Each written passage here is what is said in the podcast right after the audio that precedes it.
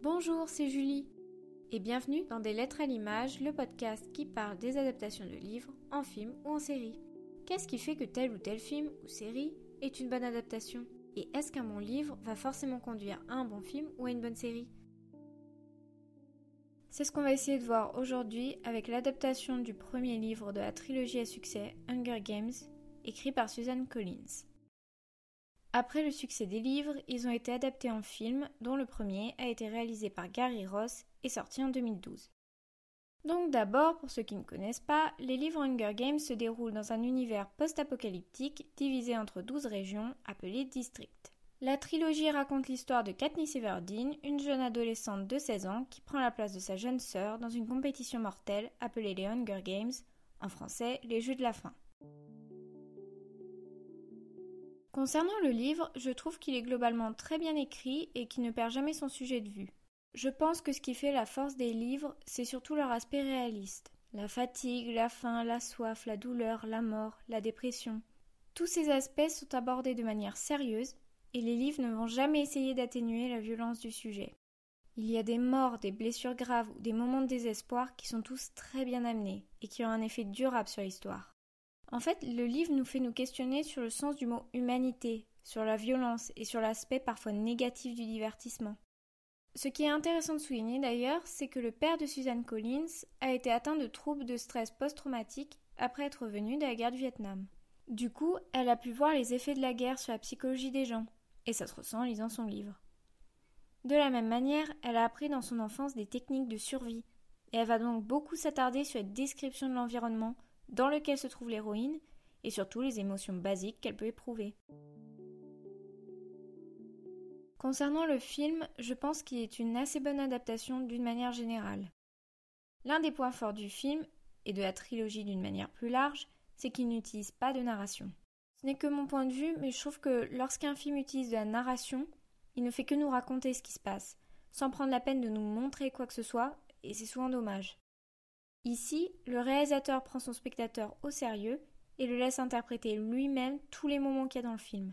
De la même manière, le film n'utilise pas la musique à outrance dans les moments forts. Il n'essaie pas de se présenter comme un film d'action où les combats sont juste esthétiques et où les morts sont sans conséquence sur les personnages. Ici, le film connaît son sujet et va donc toujours essayer de montrer la tragédie dans la situation des personnages. Ensuite, il y a la façon de filmer du premier film. Ils adoptent la technique de la shaky cam, c'est-à-dire qu'ils portent la caméra à l'épaule, ce qui donne l'impression que la caméra tremble. Beaucoup de personnes n'aiment pas cette façon de filmer parce qu'elle peut provoquer des nausées, donc certains réalisateurs évitent de le faire. Mais ici, je trouve qu'elle sert très bien l'intrigue pour montrer le chaos. En effet, dans le premier volet, Katniss n'est pas une guerrière entraînée.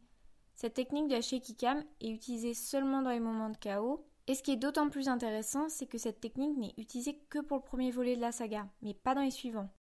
Et ça suit carrément l'évolution de Katniss dans les livres, puisque dès le deuxième livre, elle est beaucoup plus affirmée et beaucoup plus combative. L'un des gros problèmes du film, je pense, c'est le public visé. Le film a été créé pour les adolescents et surtout a été interdit au moins de 13 ans aux États-Unis. Sauf que le problème de ça, c'est que du coup, la violence a dû être amoindrie pour répondre aux critères des moins de 13 ans. Je ne vais pas vous donner d'exemples précis ici car ce sera dans la partie spoiler, mais disons que certaines blessures ou certaines morts sont largement plus traumatisantes dans les livres. La partie survie est aussi un peu atténuée. On ne ressent pas le besoin de chasser ou de se nourrir à tous les instants. Ça ne serait pas très grave en soi, mais le problème c'est que même si le livre a été créé à destination des adolescents, il tenait vraiment à montrer les horreurs du combat et de la survie, ce qui n'a pas vraiment été adapté à l'image et ça c'est un peu dommage. Alors maintenant, je vais rentrer plus en détail en abordant des points spécifiques et je vais également mentionner très très brièvement le deuxième livre, donc sans trop m'attarder dessus puisque ce sera le sujet d'un prochain épisode. Donc si vous n'avez pas vu les films ou lu les livres, n'écoutez pas ce qui va suivre au risque de vous faire spoiler. Donc l'un des points forts du film, comme je l'ai dit, c'est l'absence de narration. Les livres sont écrits à la première personne, donc la logique aurait été de faire parler Katniss en voice-over tout le long du film. Mais ici, les scénaristes utilisent d'autres techniques. Par exemple, dans les livres, Katniss explique que les barbelés qui entourent le district sont censés être électrifiés, mais qu'ils ne le sont pas puisque Capitol ne va pas prendre la peine d'amener l'électricité à un district assez pauvre.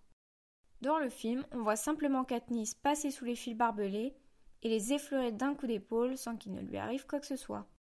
On en déduit donc facilement que les fils ne sont pas électrifiés. Ce n'est qu'un petit détail, mais ça illustre déjà la technique qui sera utilisée durant tout le film. Et c'est la même chose pour l'habileté de Katniss à la chasse, qui peut être déduite par le spectateur dès le début du film.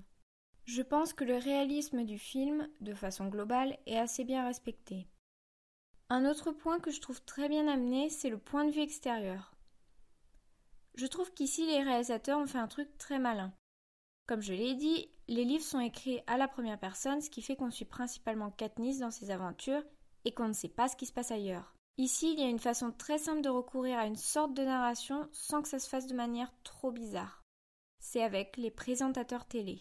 L'idée qu'il y a derrière, c'est que lorsqu'ils nous donnent des explications, comme sur la nature des guêpes on n'a pas l'impression que l'information est trop forcée. Ainsi, la conversation entre le président Snow et Seneca Crane nous apporte des informations sur le monde dans lequel vit Katniss et sur la raison pour laquelle les jeux ont été créés.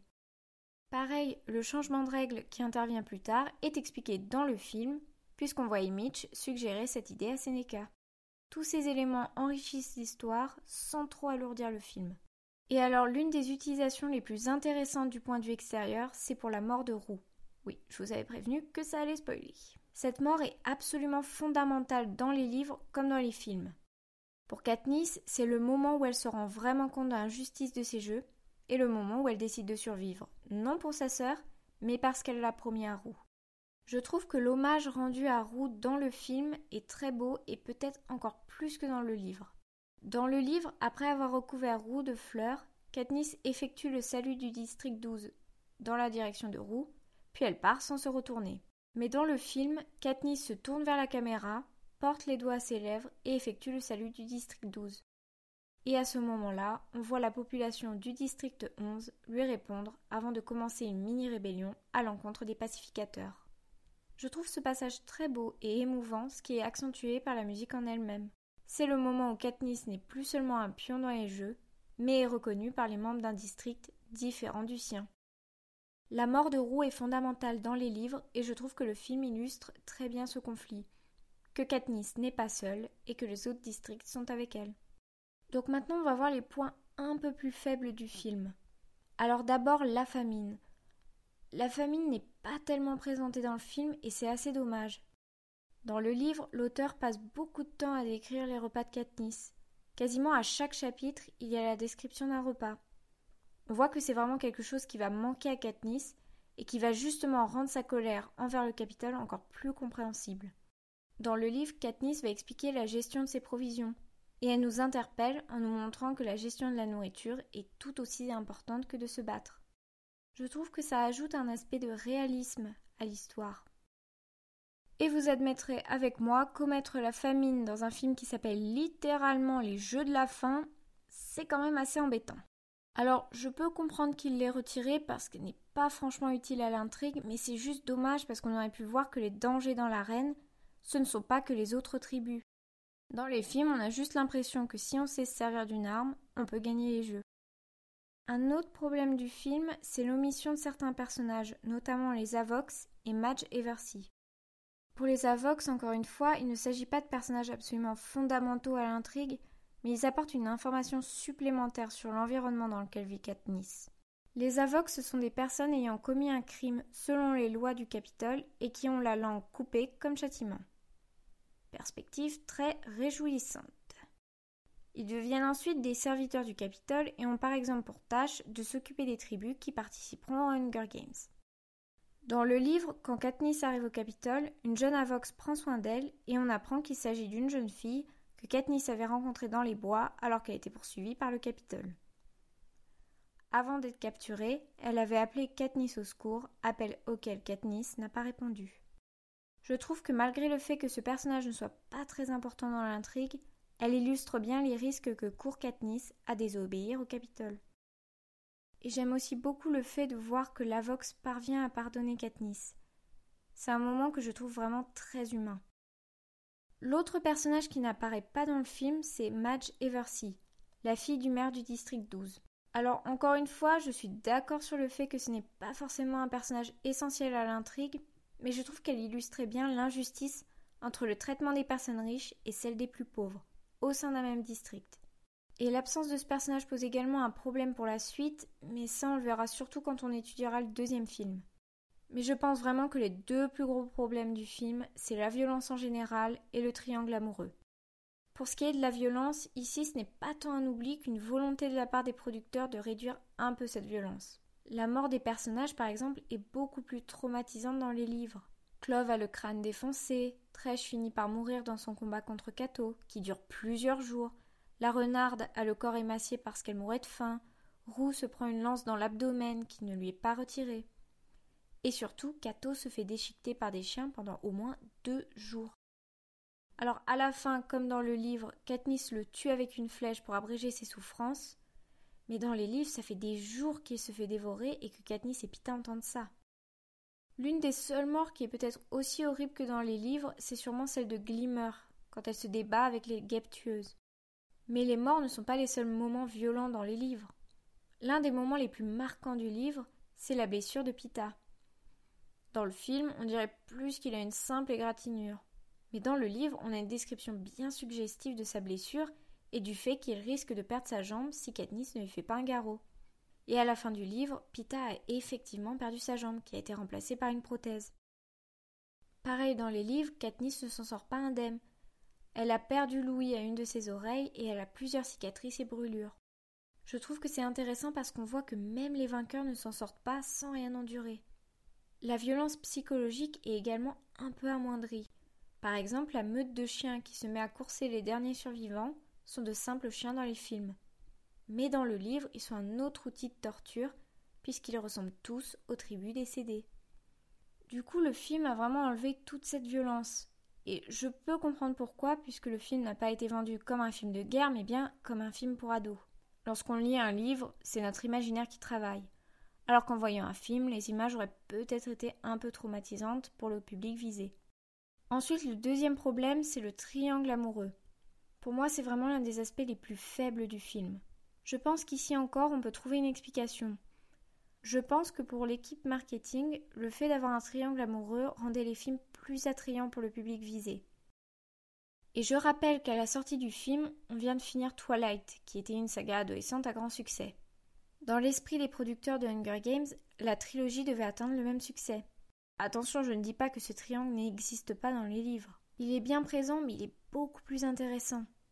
Dans le premier livre, il est clairement établi que Katniss place sa propre survie et celle de sa sœur avant toute autre chose. Du coup, Katniss utilise son histoire d'amour avec Pita afin de gagner des sponsors, mais ne pense pas sérieusement à vivre une histoire d'amour avec lui. Tout le livre se concentre vraiment sur sa volonté de survivre et non sur un amour futur. Et ça fait ressortir un aspect qui a été un peu oublié dans le film, à savoir l'aspect télévisé des jeux. Rien de ce qui se passe dans les jeux n'est réel du point de vue psychologique. Katniss prétend aimer les gens du Capitole alors qu'elle les déteste ou bien elle fait des sourires à la caméra pour gagner des sponsors. Même à la fin du livre, il s'agit encore de manipulation puisque leurs blessures sont guéries pour les faire apparaître beaux et dignes d'être des vainqueurs. Du coup, la fin a été un peu bâclée pour terminer le film rapidement, donc c'est un peu dommage. On reste fixé sur une histoire d'amour qui est finalement beaucoup plus complexe et intéressante dans les livres. Voilà, pour résumer, je dirais que l'adaptation est quand même assez bien réalisée. L'esthétique du film est bien faite, le jeu d'acteur est plutôt pas mal, et l'histoire respecte globalement l'esprit du livre avec quelques ajouts franchement sympathiques. Du coup, je pense que le problème principal, c'est bien de créer un film pour adolescents avec un triangle amoureux qui prend une place beaucoup plus conséquente par rapport au livre et de rendre le film interdit aux moins de 13 ans aux États-Unis. Parce que forcément, lorsqu'on veut parler de livres où la majorité des personnages meurent ou finissent avec des traumatismes graves, c'est quand même assez compliqué de rendre tout ça tout rose avec des papillons. Mais dans tous les cas, je pense que je conseillerais de lire les livres en premier et de voir le film éventuellement parce que tous les deux apportent quelque chose et se complètent l'un et l'autre. Merci d'avoir écouté cet épisode, on espère qu'il vous aura plu.